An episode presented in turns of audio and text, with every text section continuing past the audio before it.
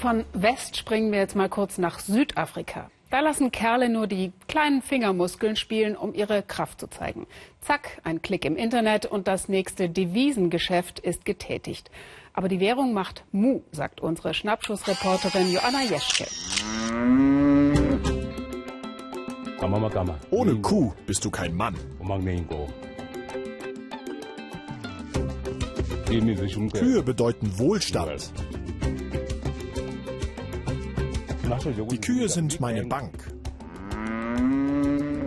56 Kühe hat Sam Mavimbela und ist damit ein angesehener Mann.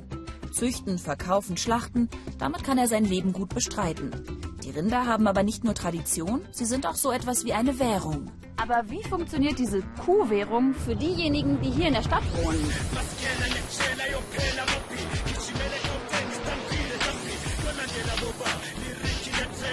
Ganz einfach. Sie kaufen virtuelle Kühe im Internet. Joseph hat gleich zwei gekauft, für umgerechnet 650 Euro pro Tier. Gesehen hat er sie noch nie, aber Fotos auf seinem Handy. Die echten Tiere stehen auf einer Farm 500 Kilometer entfernt. Ich habe ja kein eigenes Land. Und außerdem würden mir auch die Kenntnisse fehlen, um selbst Tiere zu halten. Deshalb habe ich die Kühe im Internet gekauft. Dort wird mir alles abgenommen. Ich muss mich nicht selbst darum kümmern.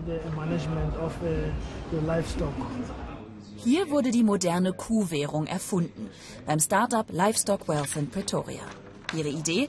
Die Kuh als Investment für Städter, die ihre ländlichen Wurzeln nicht vergessen haben. Sie verkaufen die Kühe übers Internet inklusive Pflege und Unterstand auf einer Farm. Der Nachwuchs wird weiterverkauft und geht als Dividende an den Besitzer. Würde ich Pferde oder Büffel verkaufen, das würde nicht funktionieren.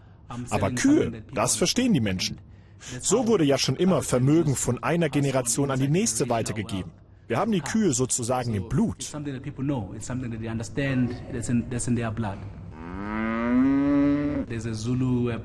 Ein Zulu-Sprichwort sagt, die Schönheit eines Mannes sind seine Kühe.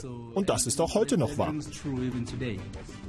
Und wie kommen die Internet-Cash-Kühe auf dem Land so an? Du kannst doch keine Kuh kaufen, die du noch nie im Leben gesehen hast. Am Ende existiert die überhaupt gar nicht.